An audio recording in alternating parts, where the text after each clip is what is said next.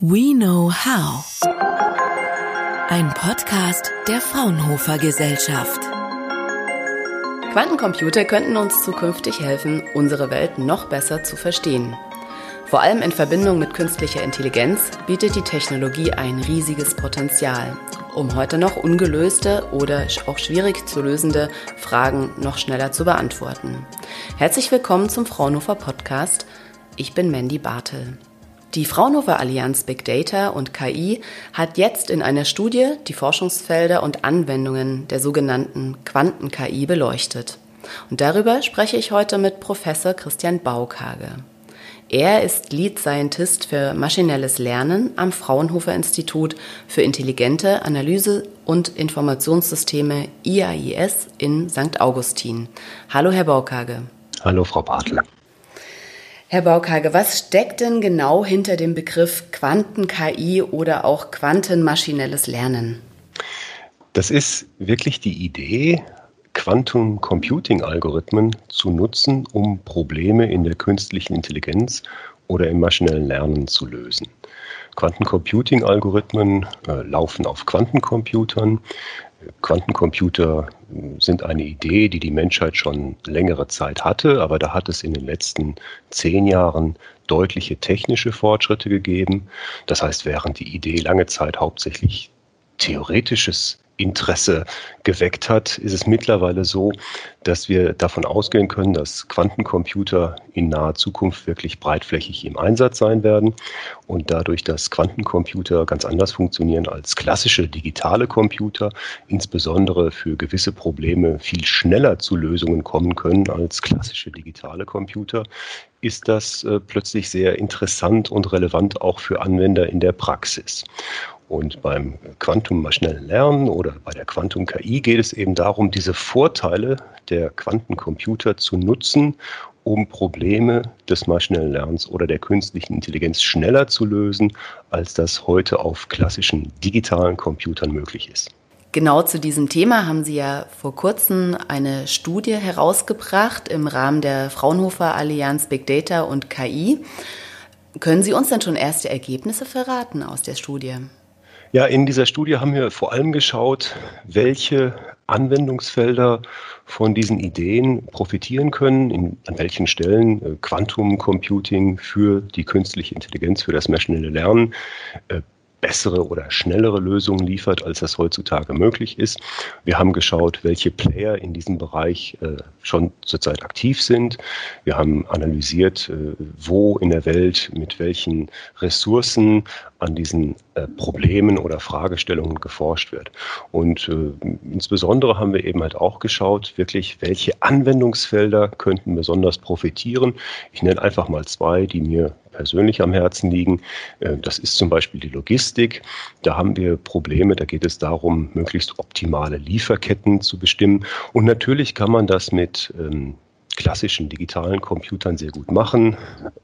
Aber die Probleme, die da zu lösen sind, die sind wirklich sehr, sehr hart. Also für Informatiker würde man sagen, die sind NP-hart und die werden daher nur näherungsweise gelöst. Das heißt, wir haben zwar heutzutage schon viele Algorithmen, die da Lösungen bringen können, aber niemand weiß, ob diese Lösungen optimal sind. Das wird man auch nicht wissen, wenn man Quantum Computing auf solche Probleme loslässt. Aber zumindest kann man in der gleichen Zeit, in der man sagen wir, auf einem klassischen Computer eine Lösung berechnet hat, auf einem Quantencomputer wesentlich mehr Lösungen berechnen, weil die einfach viel, viel schneller äh, operieren würden, als das digitale Computer tun, sodass man da eine bessere Abschätzung hat, was wirklich gute Lösungen sein könnten. Also in der Logistik ergeben sich viele sehr harte sogenannte kombinatorische Optimierungsprobleme. Ein anderes Anwendungsfeld wäre in der Finanzwirtschaft. Dort sind ähm, Prognosen zu berechnen und diese Prognosen erfordern äh, die Schätzung gewisser Wahrscheinlichkeiten und auch diese Wahrscheinlichkeitsschätzungen sind mathematisch sehr schwierig zu berechnen. Man kann das machen, aber typischerweise heutzutage auch nur näherungsweise und an diesen Stellen würde eben Quantencomputing deutliche Fortschritte bringen, sodass in solchen praktischen Anwendungsfeldern mit besseren, das heißt äh, qualitativ besseren Lösungen zu rechnen ist, als das heutzutage der Fall ist. Könnten Sie dann noch mal etwas konkreter werden, zum Beispiel bei dem Logistikbeispiel, welche Probleme können heute oder welche Fragestellungen können heute noch nicht wirklich effizient gelöst werden, was ähm, in ein paar Jahren mit einem Quantencomputer, mit Quanten-KI möglich wäre? Nein, lösbar sind diese Probleme heutzutage, aber äh, wir wissen immer nicht, ob diese Lösungen die besten sind. Also wir haben Probleme wie zum Beispiel, stellen Sie sich vor, Sie wollen einen Container bepacken, den sie mit einem äh, großen Schiff von, von Amsterdam nach New York schicken wollen. Und natürlich ist es gut, wenn in den Container so viel äh, kleine Pakete reingingen wie möglich, weil da brauchen sie nur einen Container statt zweier Container. Und das klingt albern, weil ähm, jeder von uns kann äh, Geschenke packen. Nicht? Also wir haben einen Karton und da äh, legen wir dann kleinere Geschenke rein und dann schlagen wir Geschenkpapier drumherum und sind fertig. Aber wenn man das wirklich richtig machen möchte, wenn man äh, versucht, so viele wie möglich äh, kleinere Kisten oder kleinere Pakete in einen großen äh, Schiffscontainer zu packen, dann ist das ein, ein Optimierungsproblem. Die Frage ist, wo müssen die Kisten wie gestapelt werden, damit möglichst viele da reingehen. Das kann man mit, mit äh, aktuellen Computern natürlich machen. Das wird auch so gemacht, denn das sind tatsächlich derart umfangreiche Probleme. Wir reden ja über tausende kleine Pakete, die in großen müssen. Äh, dass Menschen das alleine nicht können, das wird mit Computerunterstützung gemacht. Und da gibt es dann auch Lösungen. Aber ob diese Lösungen wirklich richtig gut sind, kann niemand sagen, denn da werden sogenannte Heuristiken, also Schätzverfahren äh, eingesetzt, bei denen geschaut wird, also erfahrungsgemäß sollten die großen Pakete nach unten kommen und so weiter. Vielleicht gibt es bessere Lösungen.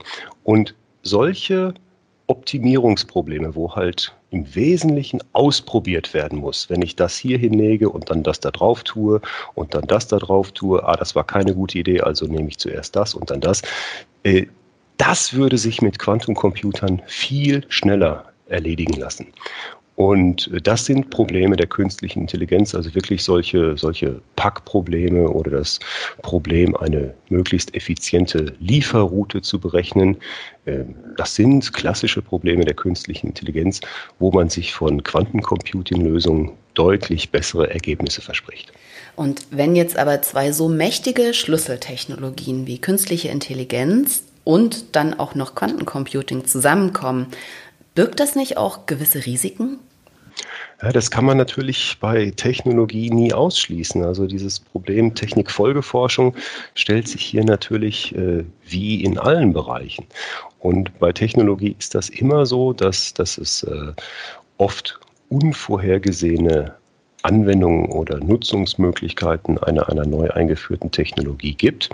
Äh, fast jede Technologie kann positiv oder negativ genutzt werden. Klassische Beispiele dafür wären halt vielleicht sogar schon in der Küche zu finden, wo Sie mit einem Messer Gemüse kleinschneiden können, aber auch ganz andere Sachen anstellen können. Und natürlich äh, verstehe ich die Frage und diese Frage muss gestellt werden und Antworten auf diese Frage müssen gefunden werden. Aber aktuell würde ich tatsächlich eher das Potenzial dieser Technologie in den Vordergrund stellen. Zum Beispiel, äh, ganz, ganz konkretes aktuelles Beispiel ist ja die Covid-19-Krise und die Frage, können wir Medikamente finden, die in der Lage sind, ja, äh, Wirkungen dieses Virus äh, zu reduzieren oder gar zu heilen. Medikamentensynthese ist auch ein Problem, das heutzutage typischerweise an Computern simuliert wird, bevor im pharmazeutischen Labor Wirkstoffe äh, zusammengeschüttet werden. Und bei so Fragen eben halt wie, wie der Faltung von Molekülen, wie müssen welche Moleküle zusammenkommen, damit ein Produkt entsteht, das folgende Eigenschaften hat. Auch das sind ganz harte Probleme, die auf digitalen Computern nur sehr schwer und näherungsweise lösbar sind. Also da kann man sich schon äh, positive Effekte von Quantencomputing zusammen mit künstlicher Intelligenz erhoffen. Mhm, ich sehe schon, also das Potenzial ist tatsächlich ähm, sehr breit und äh, riesig. Aber wann könnte denn ähm, Quanten-KI in die Praxis kommen? Wann ist, wird das angekommen sein? Und ähm, wie werden wir künftig damit arbeiten? Ja, Prognosen sind immer schwierig, insbesondere wenn sie die Zukunft betreffen. ähm, wenn man sich den technischen Fortschritt, nicht den, den theoretischen Fortschritt, sondern wirklich den technischen Fortschritt der letzten äh, zehn Jahre anschaut. Und damit meine ich der Fortschritt, der damit äh, gemacht wurde, wirklich Quantencomputer zu bauen, dann äh, würde man jetzt sagen, dass wir in Bezug auf funktionierende Quantencomputer dort sind, wo die digitalen Computer vielleicht Ende der 40er Jahre oder Anfang der 50er Jahre im letzten Jahrhundert waren. Und auch damals hat sich niemand vorstellen können, dass diese schrankgroßen Geräte oder ja, ganze Räume haben die ja ausgefüllt, dass die irgendwann mal so klein werden würden, dass wir die in unseren Westentaschen mit uns herumtragen und äh, zig Funktionen bieten, uns erlauben zu telefonieren, Nachrichten auszutauschen, Videospiele zu spielen und so weiter. Das konnte sich damals niemand vorstellen.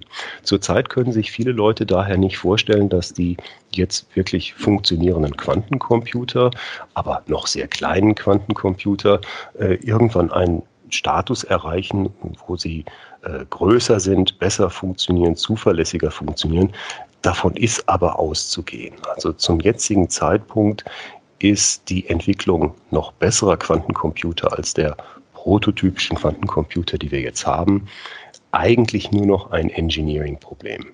Das heißt, theoretisch ist da sehr viel gelöst und sehr viel verstanden. Und jetzt geht es um die Frage, wie kann man das praktisch technisch umsetzen. Und da ist es einfach so, dass die Menschheit da wirklich sehr gut geworden ist, mittlerweile so äh, Engineering-Probleme zu lösen. Ich persönlich, ne, das ist jetzt eine Prognose, gehe davon aus, dass wir innerhalb der nächsten fünf bis zehn Jahre sehen werden, dass Quantencomputer auf dem Markt erhältlich sind, sind sie jetzt schon, aber innerhalb der nächsten fünf bis zehn Jahre äh, wesentlich bessere Quantencomputer auf dem Markt erhältlich sind, die dann auch in der Industrie zum Beispiel genutzt werden können. Logistik, Finanzwirtschaft, Pharmazie und so weiter. Okay, man darf also gespannt sein.